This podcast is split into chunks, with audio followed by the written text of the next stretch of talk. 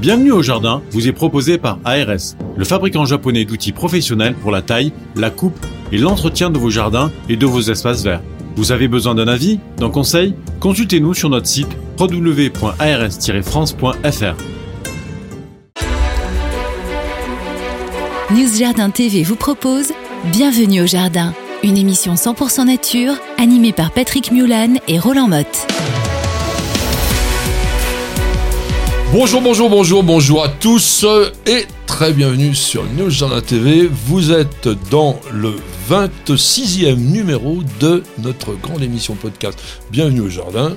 Nous sommes le samedi 9 octobre, mais comme c'est un podcast, eh bien vous pouvez aussi le regarder ou l'écouter quand vous voulez.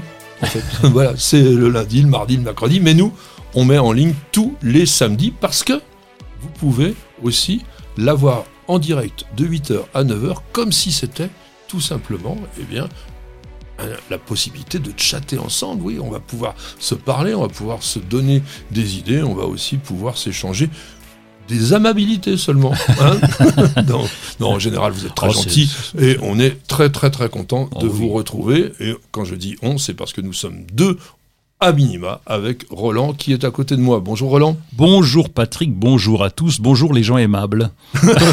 ça va bien? Oui, ça va très bien, merci. Et dans ton jardin aussi? Oh bah oui, la vie est belle, elle s'écoule doucement. euh, on attend l'hiver avec impatience, prête à bondir. Il va nous faire croire qu'il est à la retraite. Ça cool, doucement, je fais rien. Vous allez voir, c'est pas tout à fait vrai. Nous sommes le 282e jour de l'année. Donc il nous reste combien de jours avant la fin de l'année? À 83 jours exactement avant le nouvel an. T'es sûr? 82 jours et 12 heures avant qu'on la bringue. En fait, c'est ça qu'il aime. Ouais. Et puis c'est ça qui le rend sympa, de toute façon. voilà. On est le 17e jour du signe astrologique de la balance et le 18e jour du mois de Vendémiaire dans le calendrier républicain français. Et officiellement, c'est le jour du... Le jour du sarrasin. Alors, le sarrasin, impressionnant parce qu'il y a un paquet de noms hein, pour, euh, pour euh, le nommer. Lui, donc déjà, euh, Phagopyrum esculentum, déjà pour le, pour, voilà, pour le latin, mais sinon, sarrasin, renoué sarrasin, le blé noir, le blé de Barbarie, le bucaille, le carabin, le froment noir, le blé de Turquie ou la bouquette. Eh ben dis donc, c'est Ouais. tout ce que tu as en magasin. C'est déjà pas mal. hein. désigner une même plante, une plante qui est arrivée en France euh, au XVIe siècle et on l'appelait blé sarrasin parce que vous savez que à l'époque, les Sarrasins, c'était les infidèles, c'était ceux qui étaient en fait globalement les gens euh, non européens. En fait, tout, euh, on était. Ah oui, on globalise, Ouais, on oui, voilà, pas. tout ça, bah, puis ceux qui partageaient pas la même religion.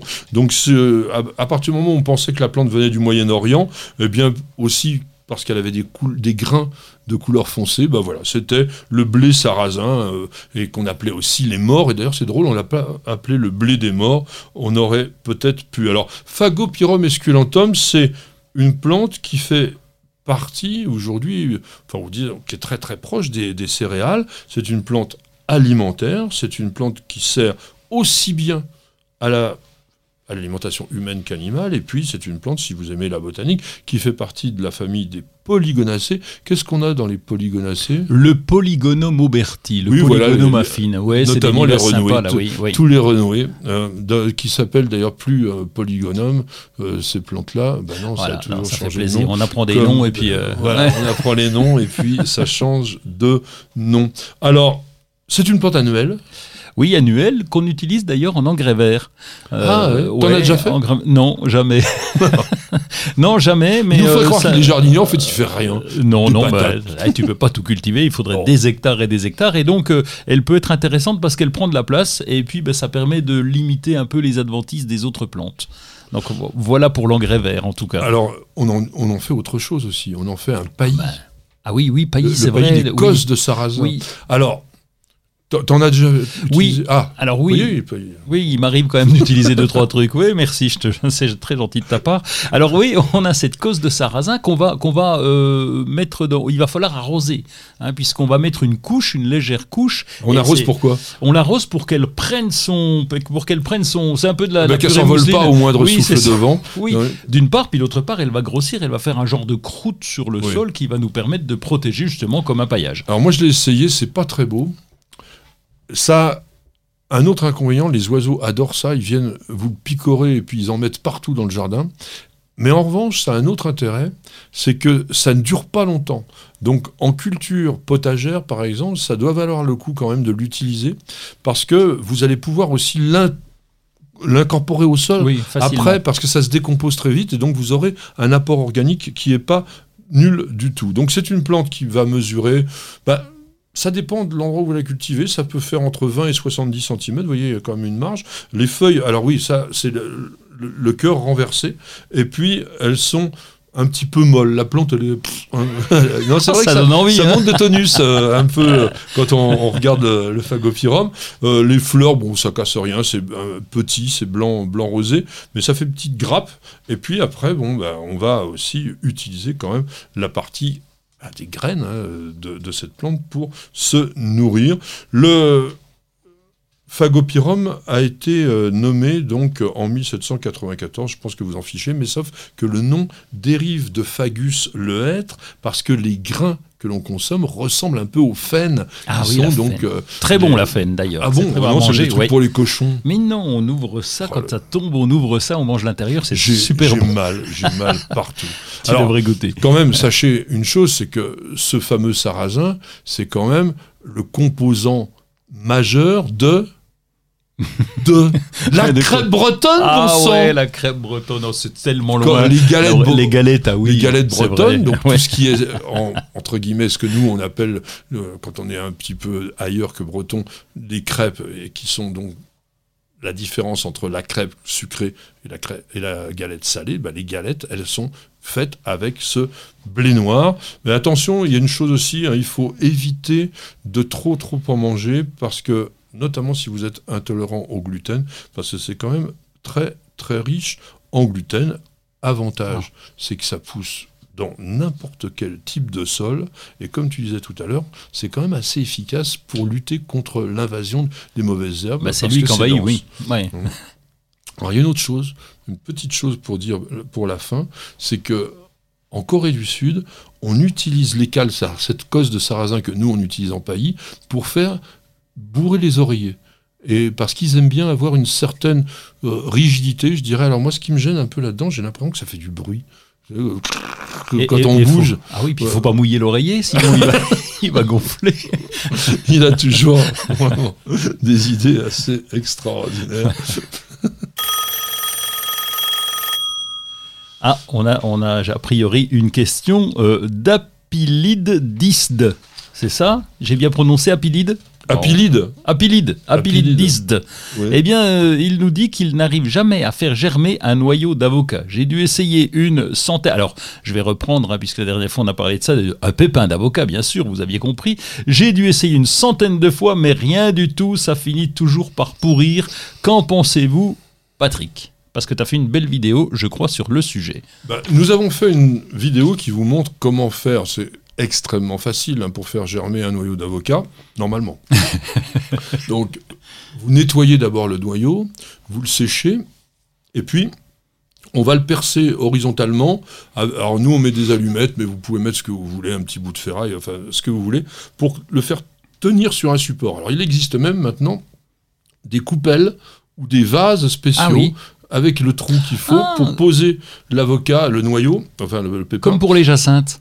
Le Euh, vase oui, à mais ils sont plus petits. Oui, d'accord. Parce que sinon, si tu prends un vase à jacinthe, Oui, plouf, ça. l'avocat, c'est au fond du pot. hein. Donc, euh, bah oui, c'est gros comme quoi C'est gros comme ça.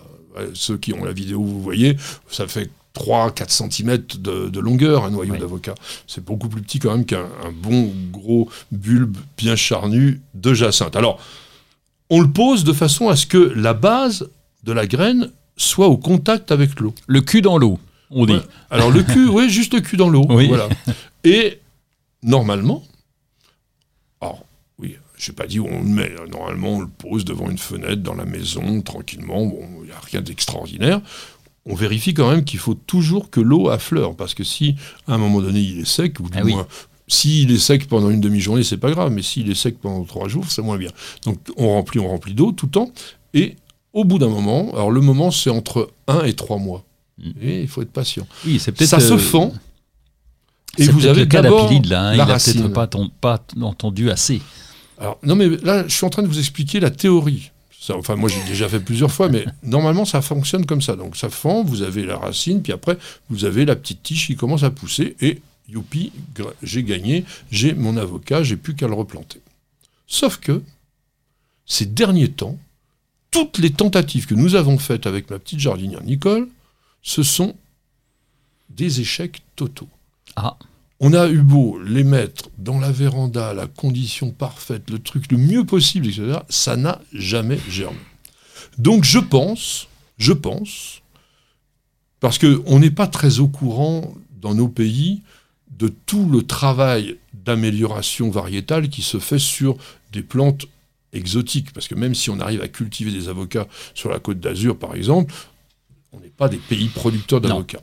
Mais dans les pays producteurs, ils améliorent, entre guillemets, en permanence, les variétés. Il est probable, je dis probable, j'en suis pas sûr, que certaines soient stériles, comme Ah. certains hybrides.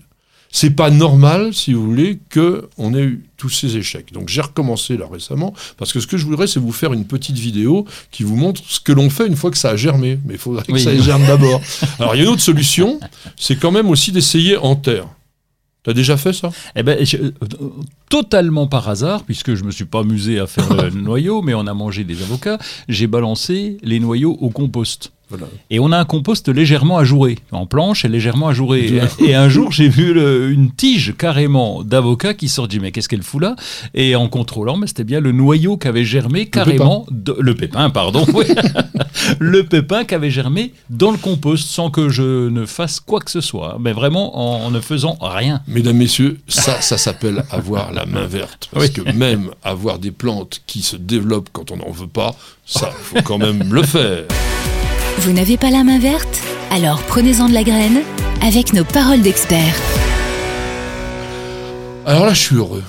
Je suis heureux parce qu'on va vous parler de plantes que je pense vous êtes très nombreux à aimer.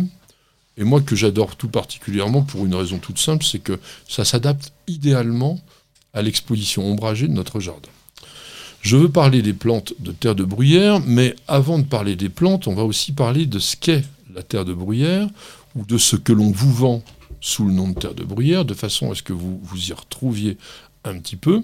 Et pourquoi est-ce que l'on vous parle de ce sujet aujourd'hui? Eh bien, c'est que nous sommes, on va dire, un peu en avance sur la saison habituelle de plantation. On se Oui. rappelle le- à la Sainte-Catherine, tout, Tout bois bois prend racine. racine. La Sainte-Catherine, c'est le C'est le 25 novembre, donc Exactement. on n'y est pas encore. Mais Donc- bon, c'est un petit peu faux quand même, hein, ce dicton. Oui. Euh, il est un peu, Non, un peu trop précis. Là, nous sommes quand même que début octobre. C'est le tout début de la saison de plantation. Bon, on a parlé des bulbes la semaine dernière. C'est vraiment la- maintenant la pleine, pleine période des plantations des bulbes.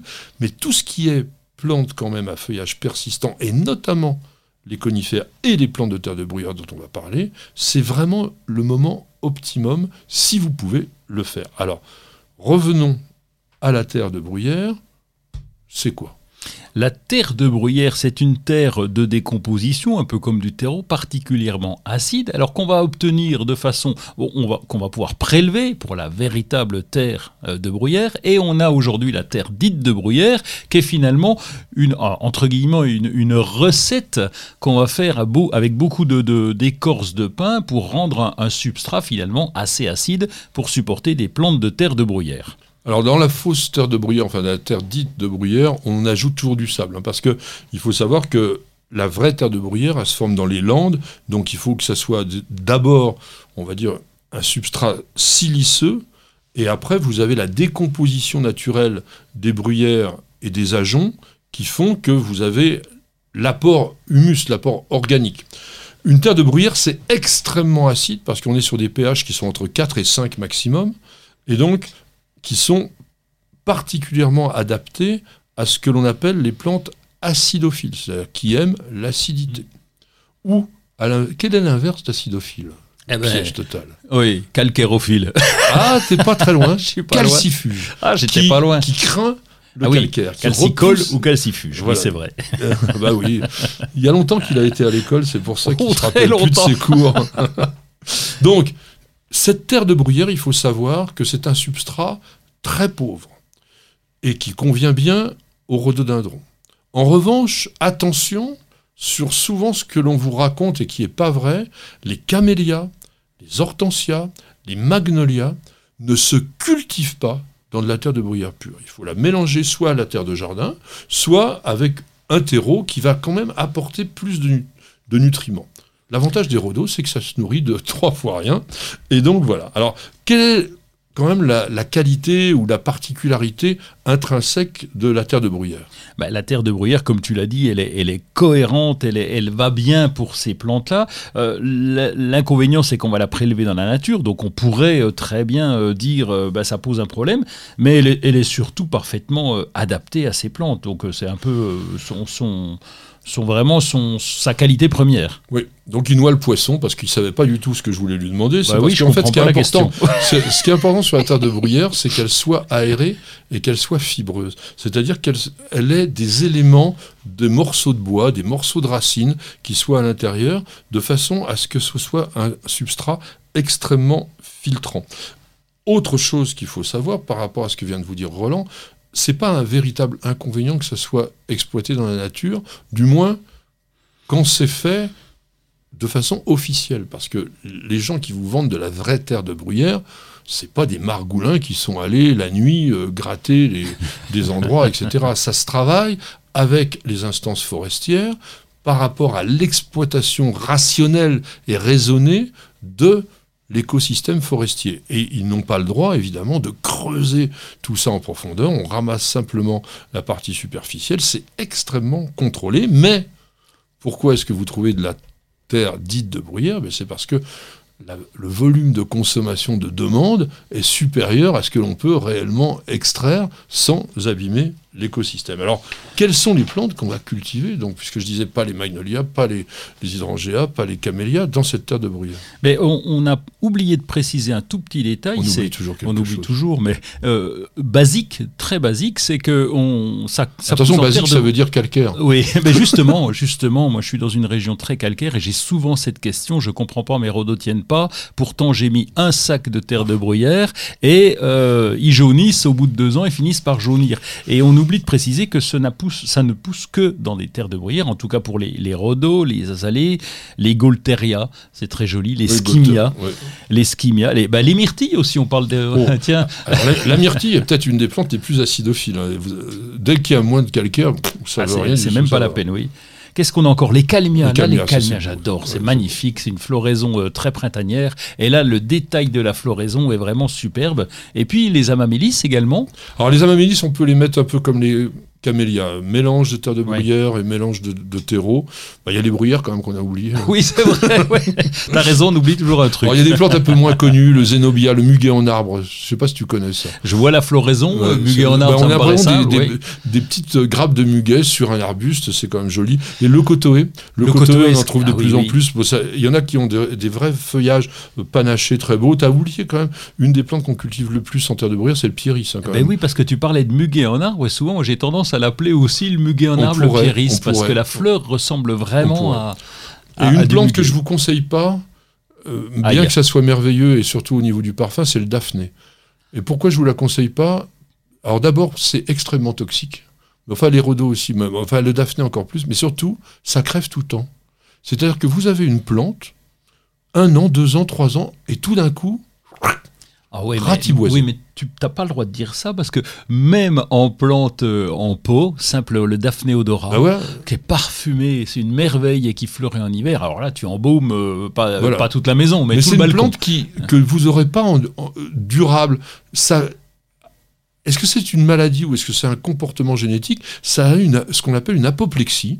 Vous avez une plante, elle est jolie, et puis une semaine après, elle est morte. Donc c'est quand même assez particulier. Bon, il faut le savoir. Hein. Vous n'avez pas besoin de nous écrire pour ça. Si vous, avez le daphné, vous savez que ça va. Alors on trouve du, bois joli aussi dans les bois. Hein. Euh, dans, les, dans les bois un peu acides, c'est pas tout à fait le même. Mais... Daphné méséréum, celui-là. Hein. C'est un autre daphné. Alors, on a parlé un petit peu justement de ces exploitations écologiques, mais on va reparler plutôt de la plantation. Tu parlais, donc, j'ai un sol calcaire, j'essaye donc de faire un petit peu ben, ma culture, et puis malgré tout, ben, j'ai des problèmes. Ben oui, parce qu'il ne faut pas oublier une chose, c'est que l'eau dissout les éléments minéraux, Et dans un, élément- dans un sol calcaire, ça dissout le calcaire. Et donc vous avez des infiltrations calcaires dans l'endroit où vous avez mis votre eau même s'il est dans terre de bruyère. Donc petit à petit, ça devient de moins en moins acide. Bon. Qu'est-ce qu'il faut faire pour éviter ça? Soit vous faites un très grand trou, pas profond particulièrement, 50 cm ça suffit, mais large, 1 mètre, parce que les racines vont s'étaler. Et vous allez tapisser tout ça avec un feutre. Un feutre qui est donc un géotextile qui est imputrescible et qui va laisser quand même passer l'aération. Il laisse aussi un peu passer l'eau. Alors de temps en temps, ça finit quand même par être un petit peu aussi. euh, bah, vous avez la chlorose, hein, ça jaunit. J'ai une autre technique qui est vachement mieux. Ah, alors, j'écoute. Nous, on l'a fait chez nous. On avait quand même un terrain calcaire au départ. Surélevé, massif surélevé. Ah oui, oui. On étend sur le sol le fameux géotextile, on fait un petit muret qui peut être aussi un amas, euh, nous on avait mis des traverses de chemin de fer, etc., 50 cm de haut, vous remplissez ça avec la terre de bruyère et vous en avez pour 15 ans. Oui, et c'est le seul moyen, parce que même le coup du sac ou du gros, des trois sacs, quatre sacs si vous voulez, mais c'est que les racines finissent par pousser Normalement, aussi. normalement, il faudrait un mètre cube par arbre, ça serait quand même Ouais. la minimum. Bienvenue au jardin. Patrick Mulan, Roland Motte. Alors, dans nos actualités, que se passe-t-il dans ton univers, mon cher Roland? C'est vrai qu'avec l'automne, il y a quand même quelques nouveautés végétales qui arrivent, hein, quand même. Ah oui, oui, oui, j'en avais une. J'avais mon poirier, je le trouve plus. Il est où? Alors Delbar esquise, Ah oui, je l'ai plus. pas? Ça y est, oui, non, je. je il est je paumé dé- dans son Je ordinateur. descends dans mon ordi, puis j'étais allé trop loin. Donc, Delbar Exquise Delzedor. Voilà ce nom de cette nouvelle poire de, des roseraies Delbar. En fait, il aurait dû l'appeler Deljador. Deljador, ouais, c'était plus sympa, mais ça c'est le nom commercial oui, peut-être. J'espère qu'ils vont changer, qu'ils vont l'appeler Deljador. Alors ils annoncent une, une jolie poire allongée à la robe bronze dorée. Dé- Déjà ça donne envie.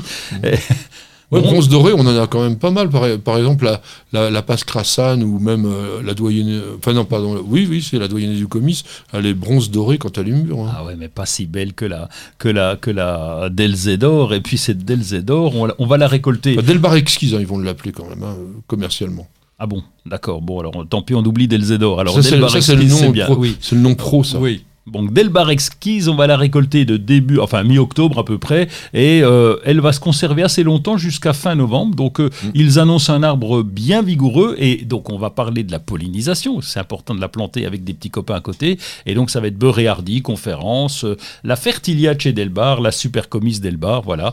Et donc elle sort normalement en ce moment. On devrait commencer à la trouver dans les magasins. Parce que je vous rappelle, hein, il faut toujours, pour les poiriers et les pommiers, avoir une variété pollinisatrice, donc, parce que ça ne se auto-féconde pas. hein. Donc ça, on, en reviendra, on y reviendra là-dessus, on en a déjà parlé, mais on y reviendra.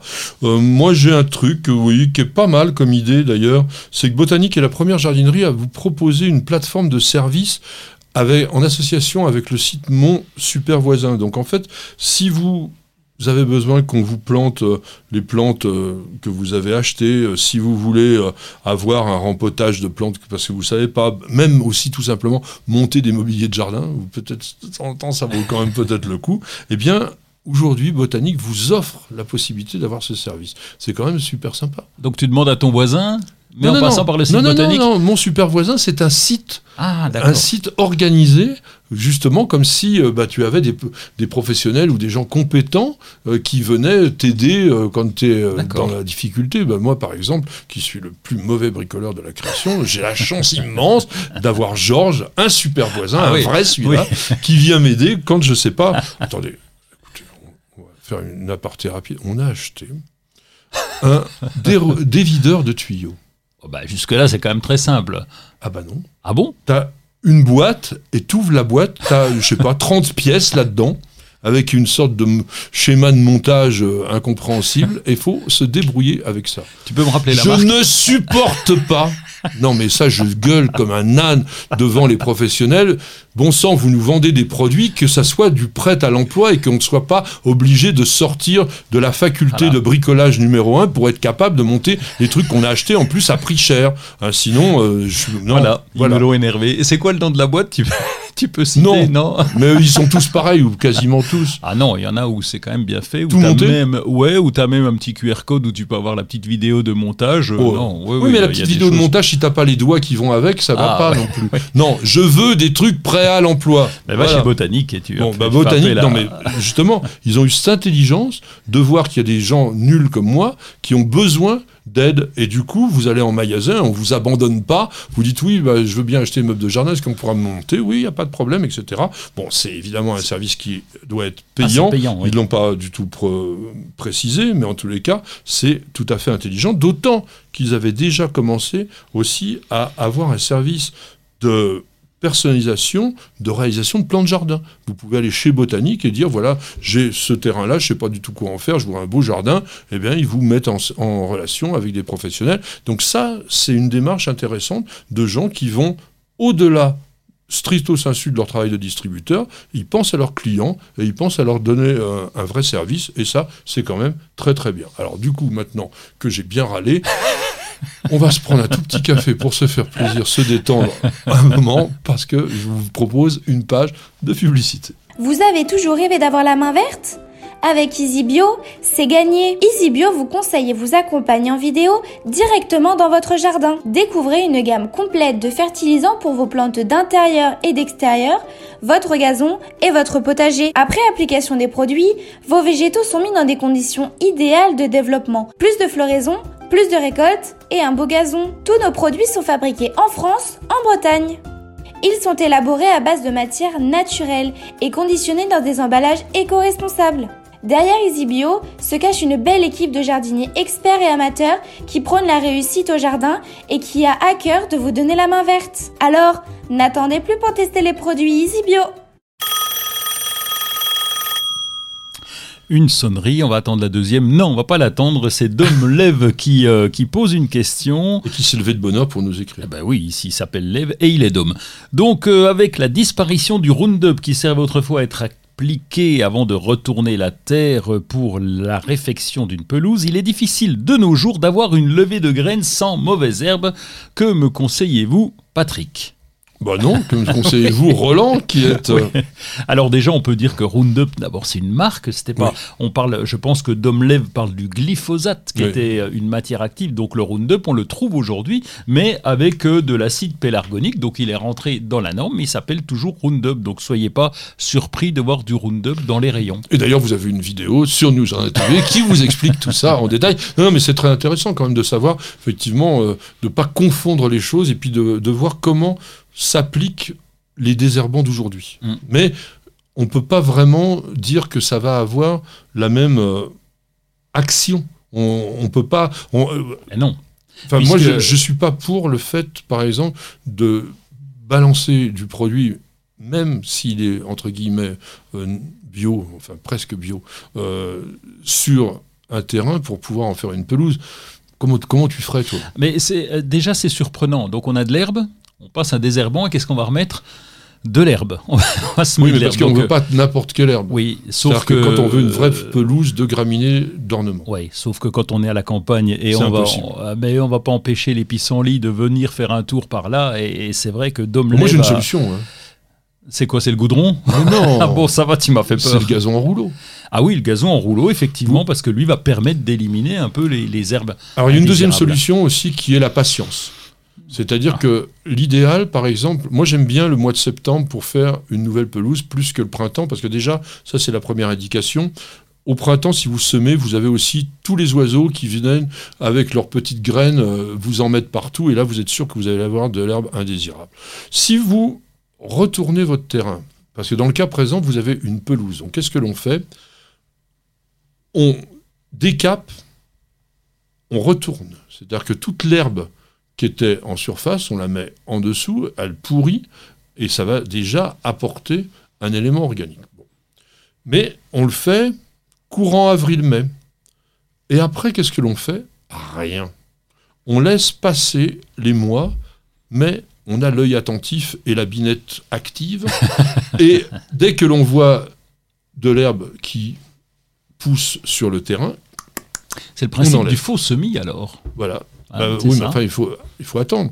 Et au mois de septembre, là, quand on a bien retravaillé tout, tout a été nettoyé, ben, on va faire son semis de pelouse où on va poser ben, sa moquette directement. Je pense que c'est la seule et unique solution.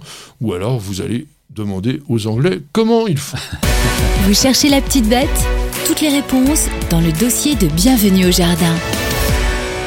Alors là, je pense que ça va faire plaisir à notre ami Roland, tout simplement, parce que ben, on va parler de citrouilles, de potirons et tout ça. Ah oui, les cucurbitacées, je peux dire ça J'ai le Tu droit de à le dire Oui, les cucurbitacées. Bon, bah, c'est bien. Et ES, et donc, euh, ben, je crois qu'il y en a euh, 800 espèces, je crois, hein, réparties dans 120 genres, donc ça fait, ça fait quand même un peu de monde euh, dans, dans la famille. Mais surtout que tu as oublié un truc, c'est que ça s'hybride d'une façon absolument Ah ahurissante, donc ça fait des milliers de possibilités. Alors ça, faudra en parler d'ailleurs, parce que c'est. Mais bon, euh, je, je- faut pas qu'on oublie de parler justement du semis de ces courges. Donc les courges, eh bien, on va les récolter en ce moment. La première question, celle que nous avons souvent, c'est quand récolter nos fameux potirons et nos fameuses courges? Eh bien, Ah bah oui. eh ben, ça se récolte le plus tard possible, je te dirais moi. C'est ce que je fais. Tu crois que c'est J'attends- pratique ça comme euh, conseil? Non, mais chacun se débrouille. Et donc, Non, euh, mais pourquoi le, le plus tard possible avant la première gelée, c'est Oui, ça? c'est ça. Avant la première gelée, mais le plus tard possible pour que euh, le, le- le- la courge en elle-même puisse, ou le potiron puisse grossir un maximum et puisse mûrir un maximum, même si quand on est en fin de saison comme ça, bon, on a un peu moins de soleil, c'est un peu plus Mais compliqué. tu les laisses, Les feuilles sont- on va dire, tu, tu les laisses raccorder à la plante. Oui, raccordé à la plante. Donc il faut que- continuer capital. à les alimenter. Bon, on les alimente pas en fait. Non, non, mais la plante, la plante continue à oui, alimenter à le fruit. alimenter le fruit. Et donc, il peut encore grossir, il peut encore, et surtout encore mûrir. Parce qu'on voit souvent, comme la végétation est d'une laideur infinie au niveau à peu près à la mi-septembre, ça devient horrible. Quoi. Ça, ça se dessèche, c'est plein d'oïdium, etc. Il y a beaucoup de gens qui coupent et qui laissent les fruits sur le sol. Ah, je, je- ouais, alors je vois pas l'intérêt. Bah que- oui, il y a oui, pas- alors, et puis en le, plus. le seul risque, c'est que ça pourrisse parce Oui, que donc là on va mettre comme on fait sur les melons, on peut mettre une tuile dessous pour éviter qu'il y ait un contact direct avec, euh, avec la terre. Mais si on sépare, bah oui, il n'y a plus d'alimentation par la sève et donc euh, ça grossit plus. Alors donc, ce que l'on appelle courge dans notre euh, langage, c'est un mot générique qui désigne quand même pas mal de plantes, que ce soit bon les, cour- les courgettes quand elles sont petites, les citrouilles et les potirons. hein. On a quand même, même euh, si on remonte au XVIIIe siècle, les calebasses Ah oui. étaient intégrés au terme de courge. Donc aujourd'hui, on dit surtout donc les potirons, les citrouilles, donc c'est-à-dire les plantes de cur- Cucurbita pepo et Cucurbita maxima. Donc Cucurbita pepo, donc plante originaire d'Amérique du Nord, ça c'est intéressant quand même de se rappeler toutes ses origines parce que si on était dans l'esprit de certains aujourd'hui de se dire je ne mange que des végétaux de chez moi, des plantes bien de chez nous, il ne resterait pas grand-chose dans l'assiette. Donc on a toutes les cucurbitacées comestibles, on va dire, sont originaires, pratiquement toutes, donc d'Amérique du, du Sud ou d'Amérique centrale, puisque en fait la courge de Siam, d'ailleurs je ne sais pas Ah pourquoi oui. on l'appelle courge de Siam, puisqu'elle est mexicaine. Hein, salut Miguel. Et on ne sait pas pourquoi tellement cette plante, euh, donc elle est courge de Siam. Alors, cucurbita pepo, qu'est-ce que tu cultives? Cucurbita pepo, bah, la citrouille, bah, la, la citrouille d'Halloween parce que je l'aime bien. J'ai toujours un, un pied de Jack o' lanterne. Euh, Mais ça c'est rigolo, mais c'est bon? Non. Ah voilà. Oh non, c'est pas bon. Alors après, je vais. Pour je une fois, vais- mesdames, messieurs, Roland cultive des choses qui sont pas bonnes. Bah, j'ai même des rosiers. non, alors elle est intéressante parce que c'est vrai que c'est rigolo de la sculpter, c'est rigolo de la voir, et même c'est décoratif sans même la sculpter. On peut, on peut enlever le cœur, l'intérieur, euh, pour en faire des petits trous, etc. Mettre une, une lanterne dedans, mais même c'est joli à Ouais, la ouais. culture. Et c'est Mais parce qu'elle en plus, elle est un peu carrée, un peu cubique. Oui, Hein, les Japonais font ça, t'as vu Oui, bah, Oh oui, c'est un truc de fou ça. On a les courges carrées. il y a quand même euh, la courge spaghetti. Oui, adorable. fais ça? Oui, adorable parce que c'est très très bon à manger. Alors on Ouais. va la faire cuire d'abord, on va gratter un peu pour avoir euh, ces filaments Oui, parce oui. qu'on donne du spaghetti. Et puis là, ben, alors comme toutes les courges, faut accommoder. Hein. À Si la tu- bolognaise? Si tu rajoutes pas, euh, par exemple, Ah euh, oui, comme un spaghetti, bah, quoi. par- comme un Ah spaghetti. Et quand même toutes les courges, même les soupes de courges qu'on dit très bonnes, si tu rajoutes pas de la crème, du viandox, du fromage, du comté, du poivre, c'est vrai que des fois il y a, y a moins de goût. À part les butternuts, mais là c'est encore un autre problème. Alors dans les cucurbita maxima, on a quand même des plantes qui sont assez extraordinaires, puisque là on est sur le potiron, et- et essentiellement. Bon, alors, le potiron de base qu'on voit partout, c'est le rouge vif des tempes. Mm. C'est un beau, un beau gros potiron, mais alors il y en a des ex- extraordinaires. Il y a, il y a- il y a là des bleus, là le bleu de Hongrie, un peu, Oui. un peu bleuté. On l'a testé une fois. Et alors il est très bon et, Ah puis, oui. et puis décoratif, c'est Et le magnifique. galeux des. Le galeux, ça fait des, des, des cloques hein, Des- en ouais. surface, ouais. Mais c'est juste la surface ou c'est bon aussi euh, dedans C'est bon aussi, c'est Ah. bon aussi, mais encore une fois, certaines courges, hein, on va les. a- Alors, on, on mange jamais une courge amère, mais ça, on en parlera juste après. Et surtout, euh, c'est bien quand c'est agrémenté. Je dis, je parlais de butternut tout à l'heure, mais euh, voilà, on a aussi. Bu- butternut en, en potage, c'est quand même bon. Et moi, ce que j'aime tout particulièrement, eh bien, c'est le potimarron. Hmm. Tu l'aimes pas? Ah si, j'adore. Parce Et- que ça, le potimarron, vous pouvez soit le manger en légumes, soit le manger en dessert. Et une tarte au potimarron, Oui. ça, c'est quand même bon. Alors, je voudrais quand même qu'on parle d'un truc de fou, qui est quand même l'Atlantic Giant.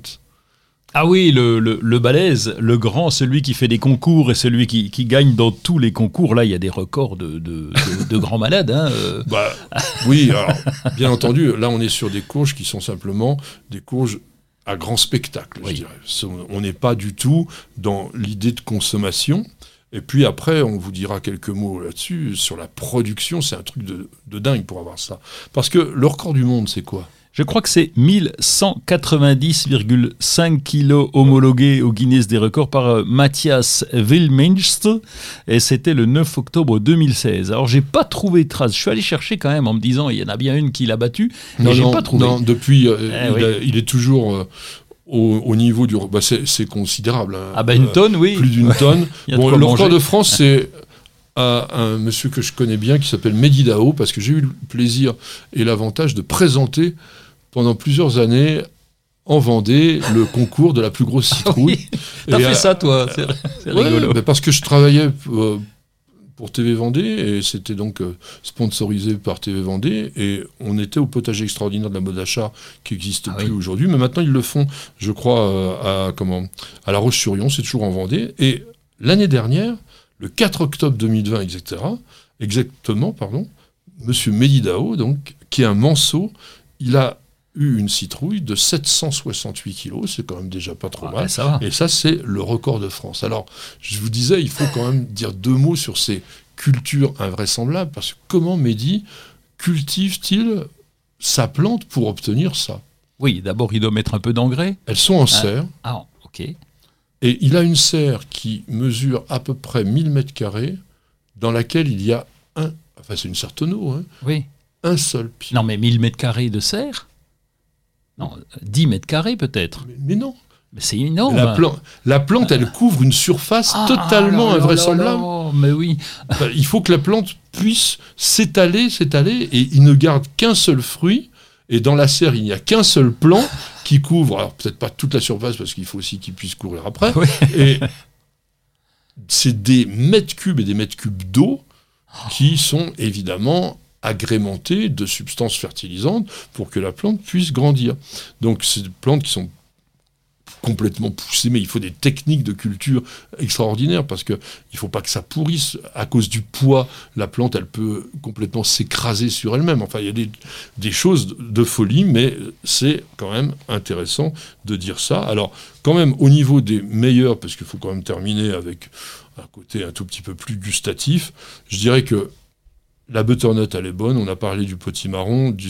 Il y a la Jack B. Ouais, Little. très C'est très tout bien. petit, Ouais. C'est tout petit et vous la fritez, vous Oui. la coupez, vous en faites des frites, ça c'est pas mal.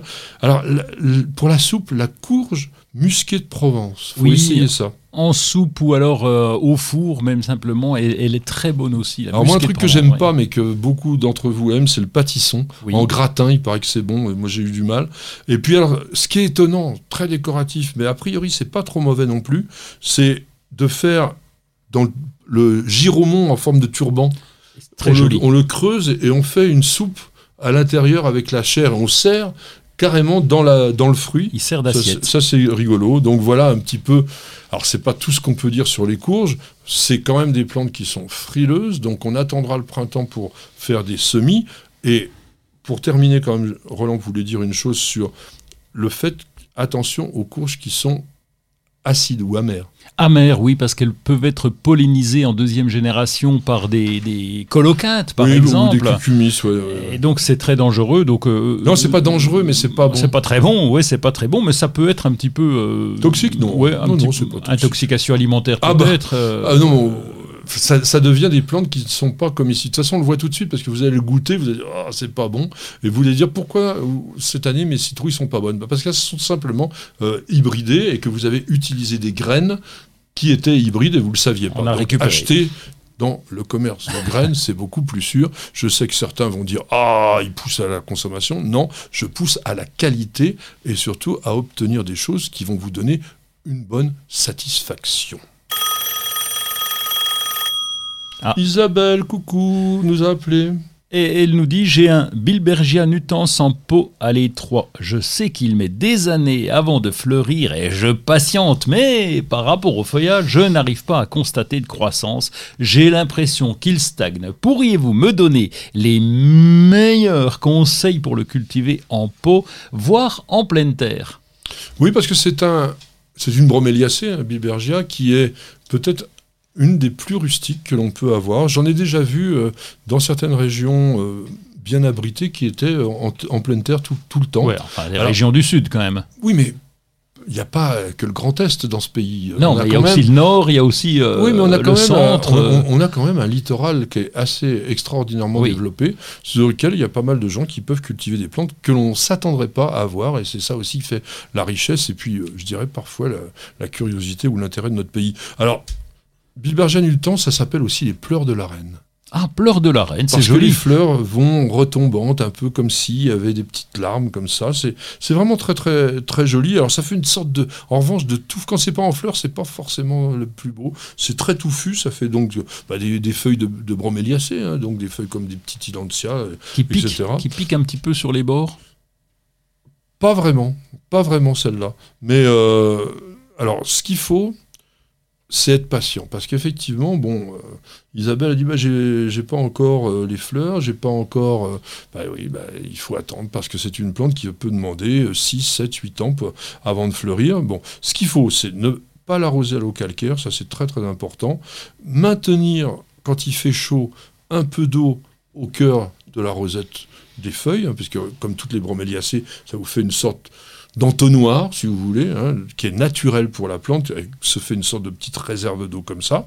Et puis pour avoir une fleur, il faut absolument une dormance hivernale. C'est pourquoi, quand on peut la laisser dehors, on la laisse, ou alors on va la rentrer plus tôt dans une véranda, dans une serre qui n'est pas bien chauffée, qui est hors gel quand même, et puis à ce moment-là, on n'arrose quasiment pas.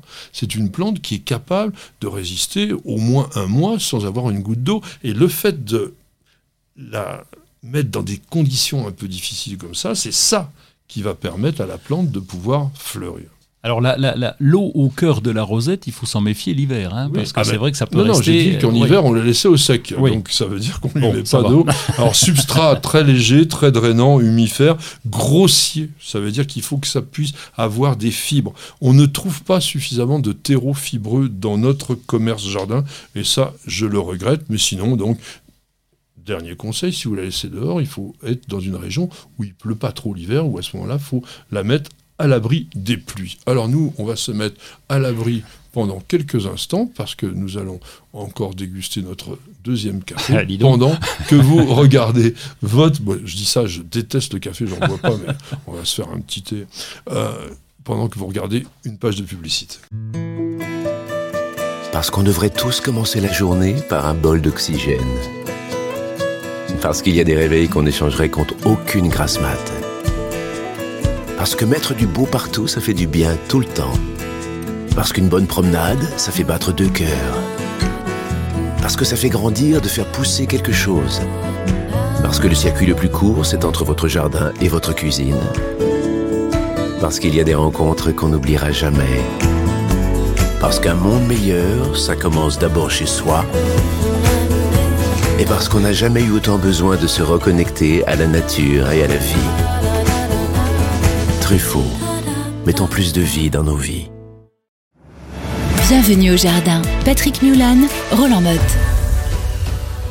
Mes chers amis, je sais que c'est pas toujours ce qui vous plaît le mieux, mais il va falloir aller bosser parce que dans le jardin, on travaille quand même. Ouais, bosser. Mais surtout quand on arrive l'automne, souvent il y a des travaux un peu plus lourds à faire. Oui, mais il y, en- oh, il y en a moins. Il y en a moins. On essaye d'éviter justement ces gros travaux de labour, etc. Et puis quand tu dis euh, aller bosser, il y a un petit plaisir à se faire parce que là, en ce moment, on va pouvoir changer. On a déjà parlé la semaine dernière, mais on peut en reparler. Changer un peu les balconnières parce qu'on commence à être à la bonne période. Là, on est début octobre et les magasins commencent à se remplir pour la Toussaint de plein de fleurs euh, assez sympas. Et là, il y a du choix. Des chrysanthèmes. Ah ben des chrysanthèmes, alors en, en veux-tu, en voilà d'ailleurs. hein. Il y a Ouais. toutes les sortes, il y a toutes les couleurs et c'est magnifique comme plante. Non, mais il y a- il y, a toutes les plantes de saison qui ont un intérêt quand même. hein. Alors, les bruyères, attention, parce que ce que l'on vous vend souvent en bruyère en ce moment, vraiment, celles qui sont érigées avec des grosses fleurs, ce sont des bruyères du Cap, c'est-à-dire des bruyères originaires d'Afrique du Sud,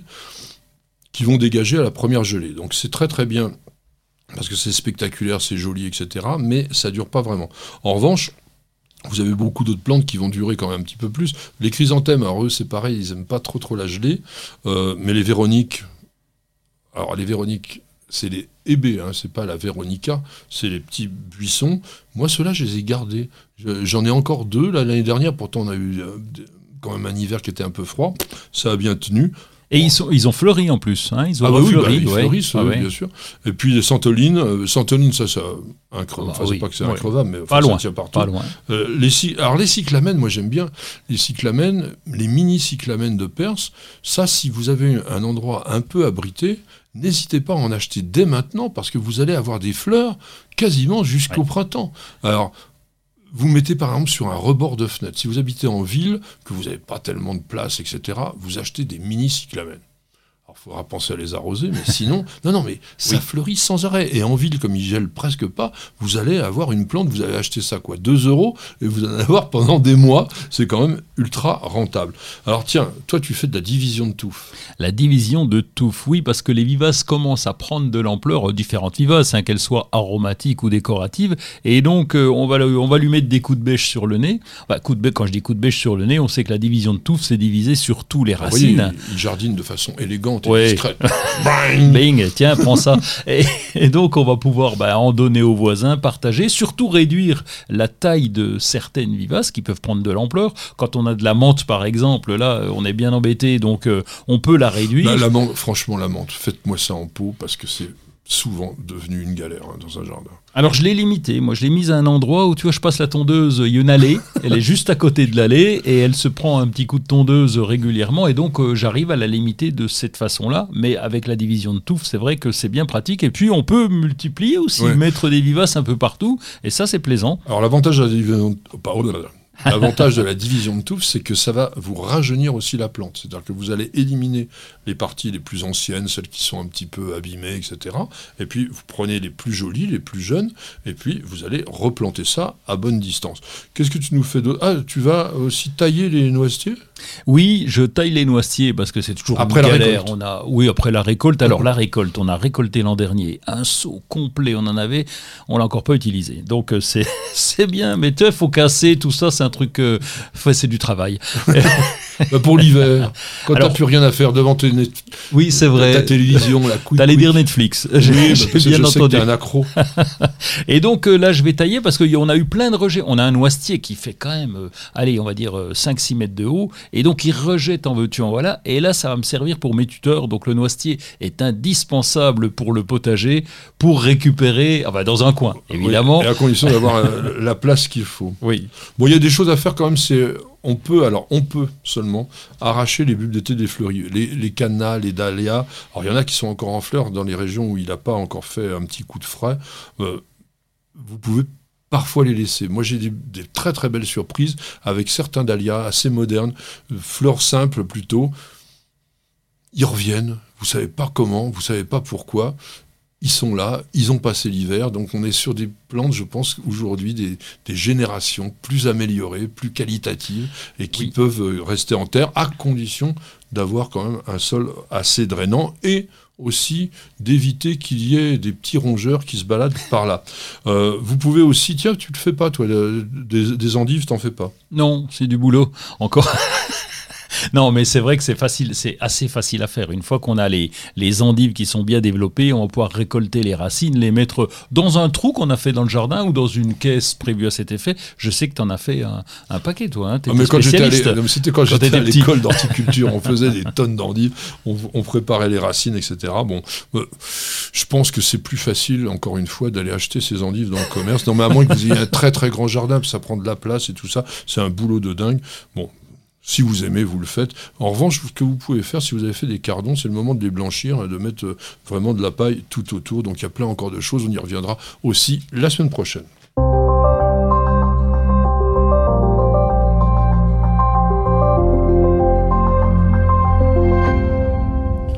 Ah, nous allons faire un petit coup d'Instagram avec un jardin que Roland va vous présenter, que je connais parce que j'y ai fait un reportage que je n'ai pas encore publié, parce que je voudrais y retourner.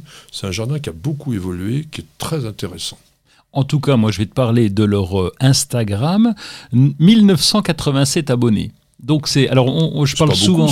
C'est pas beaucoup, mais euh, ça veut dire que ce sont des, fans, des ultra fans. en ah général, quand on a des comptes comme ça qui peuvent paraître petits, mais c'est déjà pas mal. Euh, quand on est entre 1000 et 10 000 abonnés, c'est des petit compte, mais il n'empêche que les gens sont très actifs et on y voit de. Je me suis abonné à leur compte et pour aller voir un peu les parutions et on y voit de belles photos. Il y a autant du gros plan que la vue du parc parce qu'il y a des buis, il y a des étangs, il y a des potagers, euh, un potager, pardon, tu vas pouvoir nous, nous, en parler.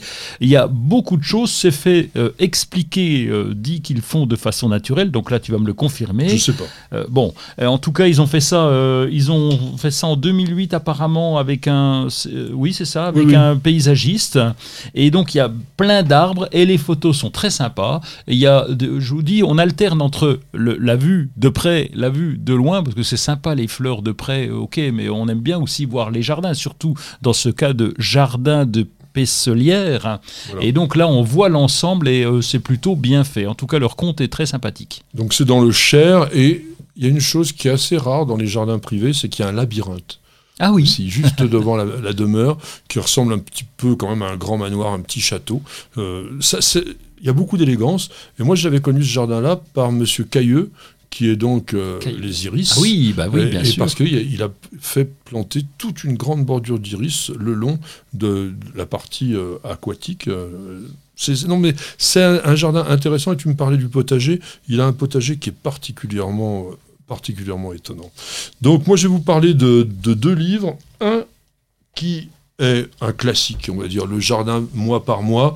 C'est un, livre que je vous conseille parce qu'il a été écrit par un journaliste que je connais bien qui s'appelle Jean-Michel Groult, qui pendant des années a tenu la rubrique des travaux du mois de Mon Jardin, ma maison. Et quand on connaît bien cette revue, ben on s'y retrouve parce que globalement, il a repris, je pense, une grande partie du travail qu'il avait fait. C'est fait de la même façon. C'est vraiment pas mal. Hein. Vous avez toutes les idées. Bon, les bases à faire sans faute. Vous pouvez faire aussi, ça c'est le petit pense-bête comme on vous fait nous chaque euh, semaine. Mais après, vous avez des idées avec des articles qui sont plus détaillés et puis plein, plein, plein de conseils qui sont au fil des pages, qui vous permettent, je pense, d'avoir une bonne idée sur la manière d'organiser son jardin. Donc c'est chez Ulmer, ça coûte 16,90, vous voyez, c'est pas tellement cher. Vous allez avoir tout le temps, l'automne, l'hiver, pour regarder tout ça, et vous apprendrez quand même pas mal de choses. Alors là, j'ai un autre livre que je vais offrir à mon ami Roland, parce que ça va lui oh. plaire. qui est aussi écrit par quelqu'un qui est assez connu, qui s'appelle Denis Pépin. Ah c'est, on va dire, certainement un des pionniers de l'agriculture, l'horticulture, le jardinage au naturel. C'est quelqu'un qui a une base scientifique costaud. Et là, il vous sort un bouquin, Stop aux maladies dans mon potager, à la fois avec des solutions préventives et curatives, mais uniquement bio. Et ça, c'est pas commode parce qu'on n'a pas encore grand-chose, mais il y a plein plein d'idées. Il y a notamment l'utilisation euh, des huiles essentielles, etc. Et surtout, ce qui m'intéresse là-dedans, dans le conseil que je peux vous donner pour avoir ce livre-là, c'est que la personne qui a écrit ça, c'est pas du bidon. Donc il va vous avoir raconté des choses qu'il a soit expérimenté. Alors après, après, il faut être sérieux. C'est c'est pas non plus les résultats garantis d'avance avec ça sera magnifique et vous allez remplacer tous les pesticides qu'on avait utilisés jusqu'à présent. Non, non, non. Il y a des méthodes de culture. On est plutôt sur la concentration de l'équilibre, je dirais, plutôt que sur l'éradication. Mais c'est un livre qui est à 14 euros. Donc, il ne Ah faut oui. pas le rater. Il y a énormément de choses là-dedans. Donc, mon cher Roland, j'ai le plaisir de te l'offrir. Et merci. passe un bon moment à t'en délecter. Christophe B. Alors, B, euh, Bien, bien, bien, bien, bien, bien. Alors, Christophe nous dit J'avais récolté des graines de cosmos l'année dernière. Les fleurs avaient des couleurs variées. Or, et cette année, je les ai semées et elles sont blanches, sans aucune couleur. Savez-vous de quoi cela provient?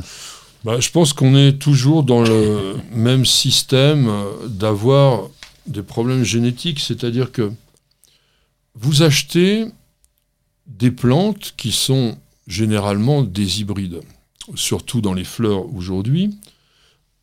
Et quand vous avez des plantes en sélection de couleurs variées, c'est que généralement, vous êtes en F2. C'est souvent la deuxième génération. Donc là, vous ressemez ça et vous avez une grande partie des caractères des parents qui réapparaissent. Alors, c'est un peu bizarre qu'ils soient quand même tous blancs, qu'il n'y en ait plus aucun qui soit en couleur, mais globalement, c'est uniquement ce genre de phénomène, un problème de génétique.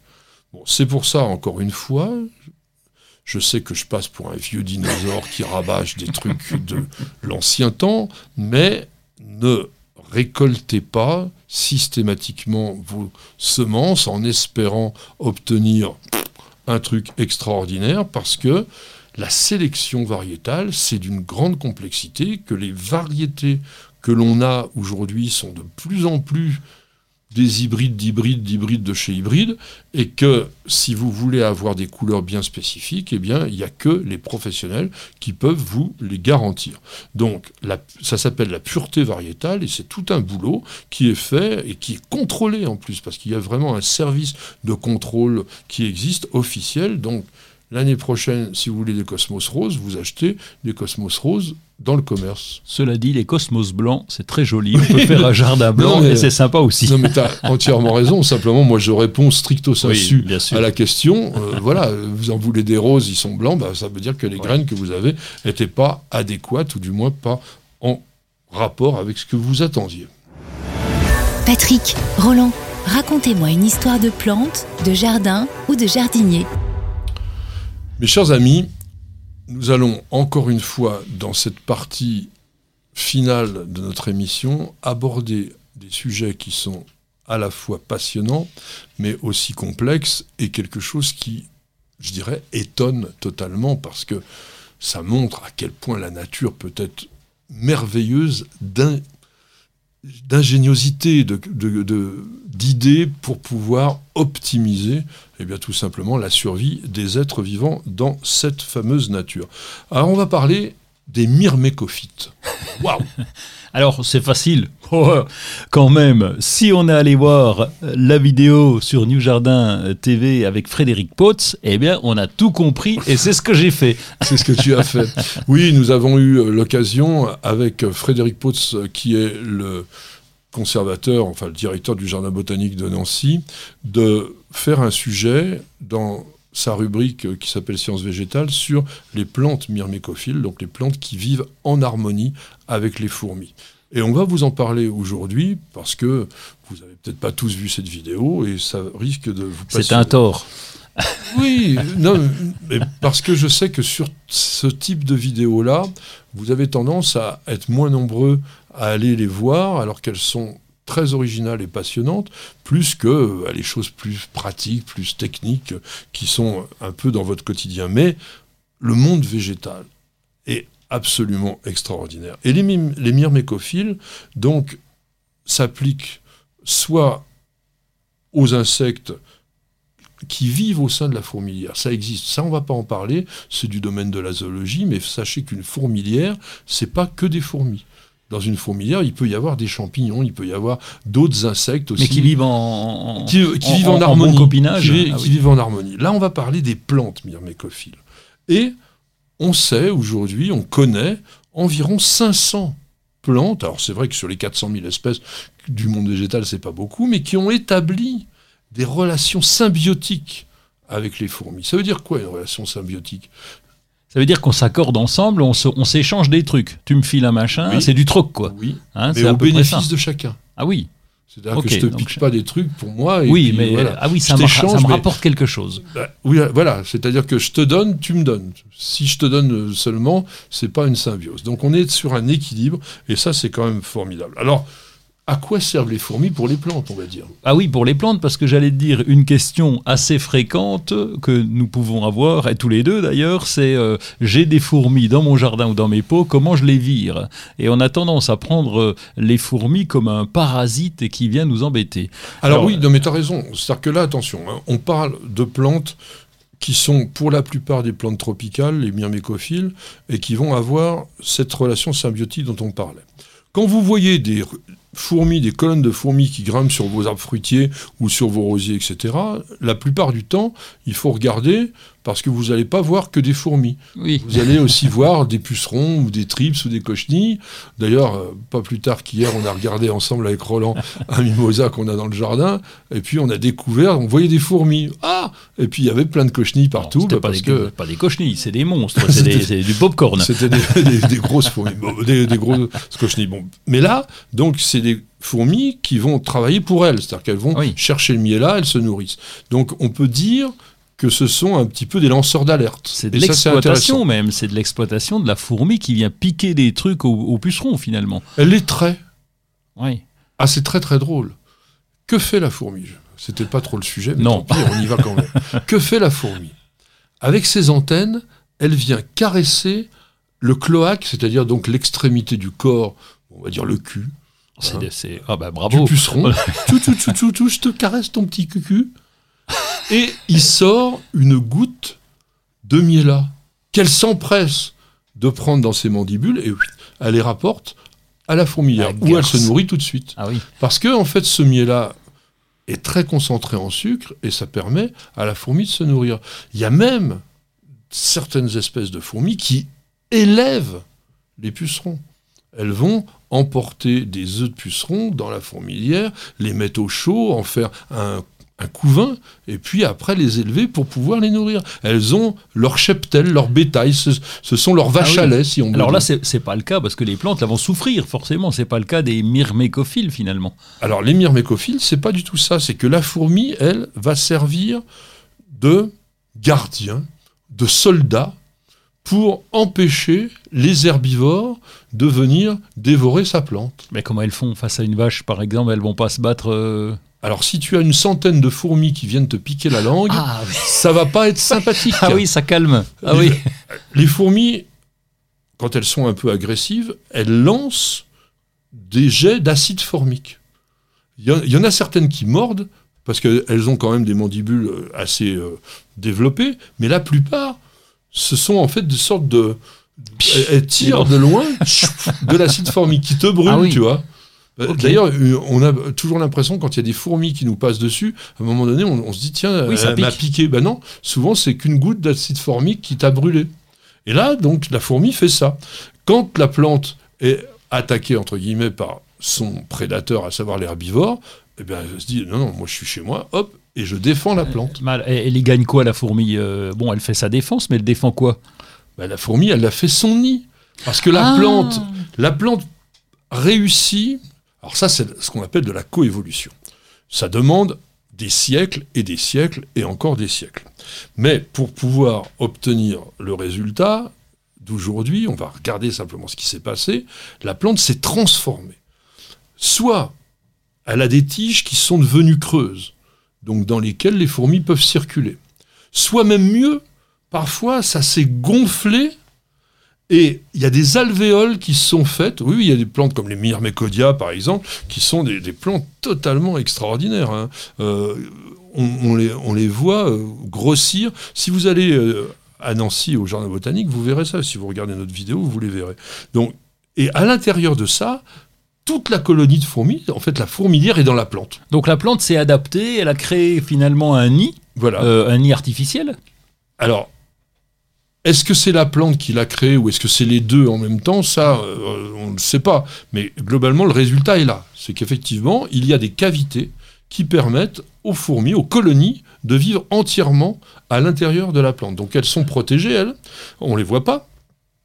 Et elles se nourrissent aussi parfois de certaines sécrétions. Et la plante, de son côté, va profiter parfois des déjections des fourmis, donc des matières organiques qui se décomposent. Donc il y a un véritable équilibre qui se fait entre ces végétaux et entre les fourmis. Alors, il y a plein de plantes myrmécophiles, il y a les acacias. Ça, c'est vraiment très connu en Afrique. Vous avez des acacias dont les épines ont gonflé et à l'intérieur de ces loges, eh bien, il y a des fourmis. Et quand la girafe, notamment, qui est une des plus consommatrices d'acacia, vient et elles, elles ont des langues extraordinaires, les girafes. Elles sont capables de s'enrouler autour des épines et puis de tirer et de manger. Elles mangent des trucs avec des épines qui font euh, 7-8 cm de long.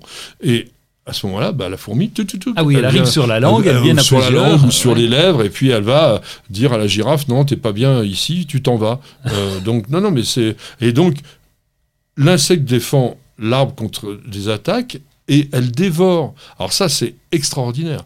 Elle dévore les bourgeons des plantes grimpantes qui envahissent leur arbre. Ah ouais, mais ça va loin là, oui.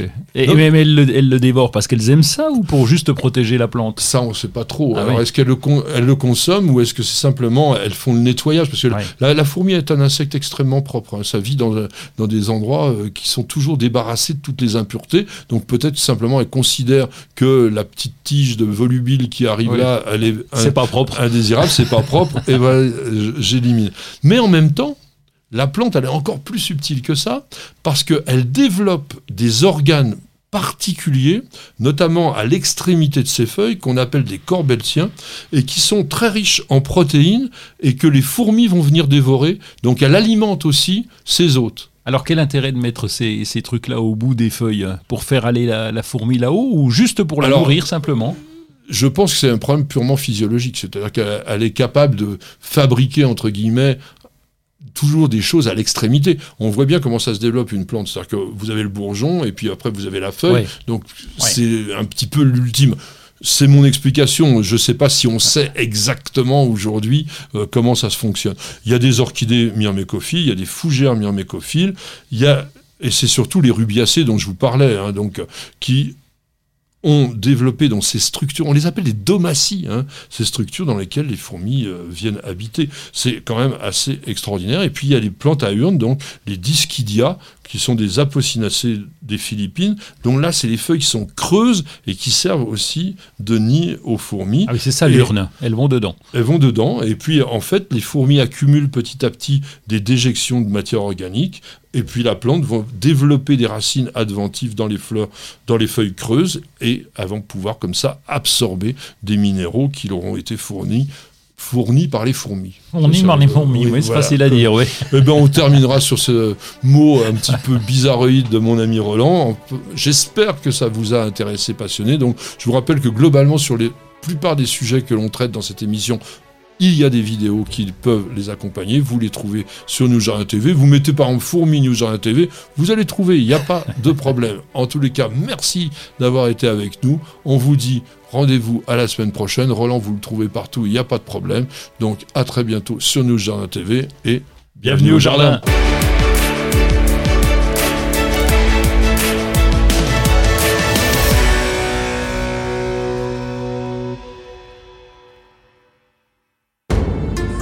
Vous avez écouté Bienvenue au jardin avec ARS, le fabricant japonais d'outils professionnels pour la taille, la coupe et l'entretien de vos jardins et de vos espaces verts. Vous avez besoin d'un avis, d'un conseil? Consultez-nous sur notre site www.ars-france.fr.